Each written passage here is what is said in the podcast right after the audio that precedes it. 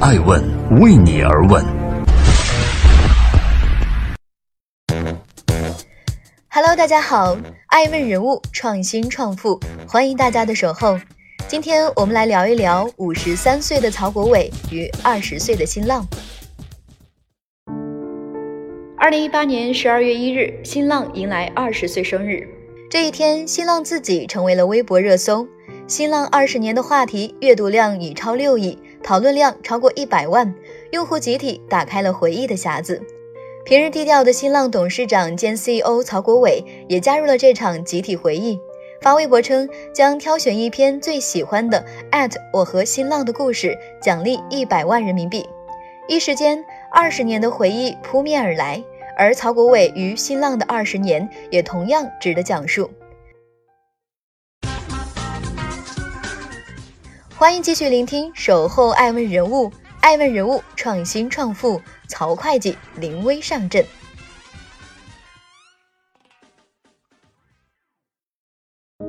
在中国企业家俱乐部里摆放着的成员照片墙上，与穿着藏族服装的马云。打扮成唐僧的俞敏洪和拿着台球杆摆出滑稽动作的柳传志相比，曹国伟永远都是西装革履，十分正经。会计出身的他，一直都是严谨和冷静的代名词。一九九九年，三十五岁的曹国伟还是美国普华永道注册会计师，正打算寻找一份新的工作。很多硅谷的公司向他抛出了橄榄枝，其中有两家公司让曹国伟难以抉择。他向一位在互联网行业从业多年的朋友毛道林请教：“你帮我看一下哪个更好？”时任新浪 COO 的毛道林自然是建议他与自己并肩作战。曹国伟就这样成为了新浪的 CFO。那一年，中国互联网远没有今天这样风光，新浪、搜狐、网易初具雏形，腾讯的马化腾刚刚开发了基于中文的 QQ 前身。而曹国伟的加入为新浪带来了新的财务管理模式，他首创了通过离岸公司控股内资公司上市的形式。两千年，新浪成功敲钟纽交所，成为第一家在美国上市的中国门户网站。随后，网易、搜狐相继以同样的方式完成上市，新浪模式也成为了之后国内互联网公司海外上市的样板。上市之后，曹国伟开始着手收购。两千零三年和两千零四年，分别完成了广中迅龙以及深圳 c r a l i n 两大无限增值业务公司的重要并购，使新浪网一举跻身无限增值领域前列，并由亏损逐渐走向盈利。实现盈利的新浪网络广告这块肥肉的增速远远落后于竞争对手。身为 CFO 的曹国伟临危受命，兼任公司的 COO，负责管理公司最为核心的广告销售和网站运营。改革是他要完成的第一件事，撤换负责人，内部架构重新调整。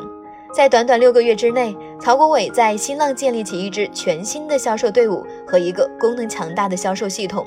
新浪广告增长率实现三年来首次超过主要对手搜狐。然而，更大的危机在后面。两千零五年二月十九日，盛大公司发表声明称，截止至二月十日。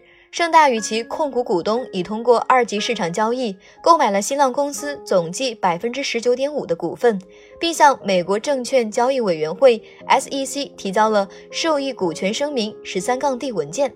在文件中，盛大坦诚购股的目的就是战略投资，意欲控得新浪的实质性所有权。我记得很清楚，那天我正在悉尼与家人度假，接到电话后就立刻赶回国。回忆起那天的场景，曹国伟依然历历在目。他快速召集团队商量对策，争取一分一秒的时间。三天后，二月二十二日，曹国伟确立了抵制盛大偷袭的“毒丸”计划。新浪告知盛大，如果你们再购买超过百分之零点五的新浪股票，其他新浪股东将有权以半价增持公司股票。这意味着，如果盛大想股权达到百分之二十，就必须再付出一点一五亿美金。也就是之前收购股份花费二点三亿美元的一半，而盛大在二零零四年的收入总额也就才一点六五亿美元，净利润七千三百六十万美元。巨大的资金压力之下，盛大最终放弃了收购。这一仗，曹国伟胜利了。这是在美国资本市场上第一次一个亚洲公司对另一个亚洲公司进行没有想到的收购。无论对法律界还是投资银行界来说，都是里程碑式的事情。业界如此评价道。二零零六年，曹国伟正式被推到前台，出任新浪 CEO。成立不过八年的新浪，经历了沙正治、王志东、毛道林、汪岩、曹国伟五任 CEO，管理层的动荡使得公司战略无法长期执行，一度错失许多良机。上任后的曹国伟绞尽脑汁。二零零八年，新浪和分众的合并案上，分众创始人江南春对曹国伟说：“如果公司还是独立运作，我想在分众增持更多的股份。”这句话触动了曹国伟。也许换个角色会不一样。在江南春宣布增持分众传媒股票三天之后，以曹国伟为首的新浪管理层用约一点八亿美元购入新浪约五百六十万普通股。以百分之九点四的持股率成为新浪第一大股东，加上原有的持股数量，管理层最终持股数量超过百分之十，实现了绝对控股，牢牢把握住了公司的决策权。这一天恰逢曹国伟加入新浪的十周年纪念日，公司为他举办了庆祝 party。平日里严肃的曹会计频频邀杯，兴致深处还献唱了几首歌。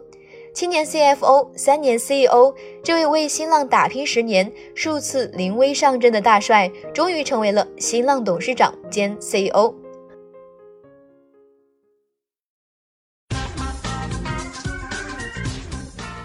欢迎继续聆听《守候爱问人物》，爱问人物创新创富，曹老师打造媒体新时代。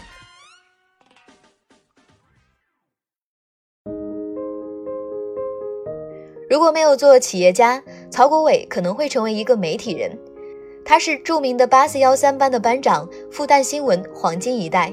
他的同学几乎掌舵着中国传媒行业的半壁江山，不乏上报集团社长裘鑫、光线传媒董事长王长田、南方报业传媒集团副总编辑曹科，一个个闪亮的名字。身上带着媒体基因的曹国伟，也被称呼一句“曹老师”。他很少接受媒体采访，却无疑是互联网大佬中一个独特的存在。互联网中最懂媒体，媒体人中最懂互联网。早在2006年，曹国伟就判断出媒体行业发展的三大趋势：内容形态多媒体化、消费终端移动化、内容来源 PGC 和 UGC 化。这一前瞻在日后十二年的媒体发展中逐一被验证。二零零九年，一款名为微博的社交网络平台出现在公众视野。一百四十字能说清什么？当曹国伟将微博推荐给好友与同学时，几乎所有人都怀疑他的成功性。面对质疑，微博只用了一年就交出成绩，用户数量超过一亿，名人明星纷纷入驻，成为当时最火爆的移动互联网产品。Google 退出中国，王家岭矿难。玉树地震、富士康连环跳、宜黄血拆，无数的新闻背后，人们在微博上分享信息、PK 观点，一个话筒搭上另一个话筒，千万的声音开始激荡。二零一零年，南方人物周刊把年度人物授予了微博客，那些微博的使用者，无论是大 V 还是草根，评语中写道：“当中国的现实照进微博的梦想。”越来越多的人开始不甘于做沉默的大多数，开始发出微小的声音，而这些微小的声音又通过网络工具聚合成进步的大力量。微博显然成为了一个全民应用，竞争随之而来。网易、搜狐、腾讯三大门户网站都创立了微博，想借此分一杯羹。更何况，新浪微博的出现，对当时最大的社交平台 QQ 的威胁最大，使其用户数量和活跃度都有所下降。腾讯跟新浪在后来的微博之战中打得十分激烈。为了说服名人转投腾讯微博，腾讯使用各种手段，送当时最新的苹果手机，支付高额创作费。内向的马化腾甚至亲自上阵，邀请自己熟悉的人成为腾讯微博用户。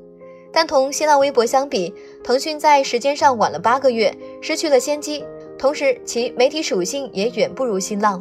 对于炒作话题、内容延伸、用户互动方面都不擅长，消耗了大量的人力、物力、财力后，腾讯最终黯然退场。而新浪的股价一路直上，突破每股一百美元。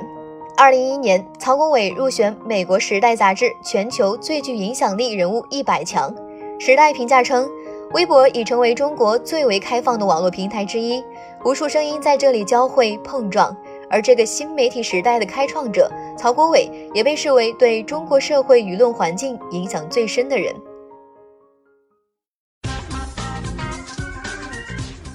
欢迎继续聆听《守候爱问人物》，爱问人物创新创富，谁都不愿输，也都输不起。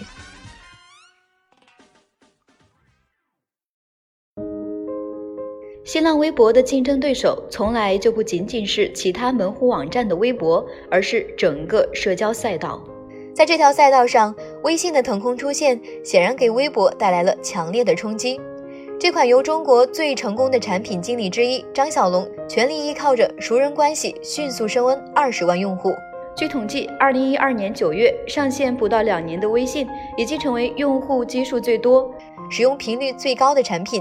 用户数突破两亿大关，而微博的发展却遇到瓶颈，内容变现一直难有大的突破。直到二零一三年年底，其使用率较一年前下降了百分之九点二，微博将死也一度成为了主流论调。在最艰难的时刻，曹国伟再次绝地反击，签署了新浪子公司微博与阿里巴巴的战略合作计划。阿里巴巴在二零一三年以五点八六亿美元的价格购入微博百分之十八的股份。并帮助微博完成广告社交化、垂直运营领域细分化和网红经济化的转型，成为了名人八卦、重大事件、商业营销的传播渠道。二零一四年三月，作为新浪子公司的微博独立登陆纳斯达克，成为全球范围内首家上市的中文社交媒体。曹国伟兼任微博董事长。到了二零一六年，微博全年总营收同比增长百分之四十五。达四十三点八三亿元人民币，全年净利润大幅增长百分之一百八。在微博的强势推动下，新浪全年营收首次突破十亿美元。一波未平，一波又起。正在新浪沉醉于微博二次崛起的喜悦之时，新的威胁悄然而至。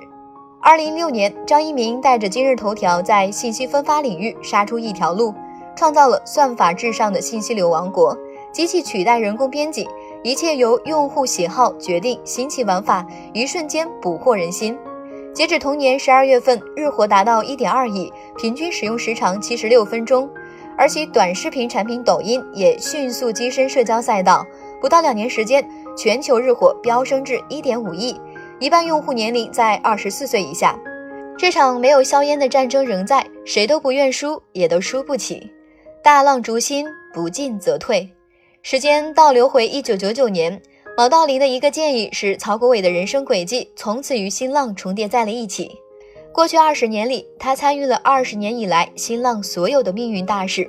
两千年助力新浪上市，两千零四年实现两大无限增值业务公司的并购，由此走到门户盈利的转折点。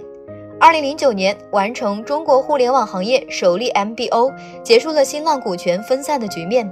推出微博，迅速成为现象级明星产品，风靡全国。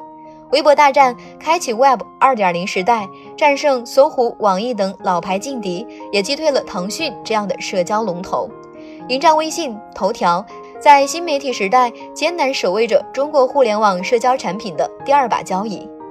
但没有一个城池是能守得住的，在我们目所不及的地方，总有力量在涌动。留给曹国伟的时间不多了。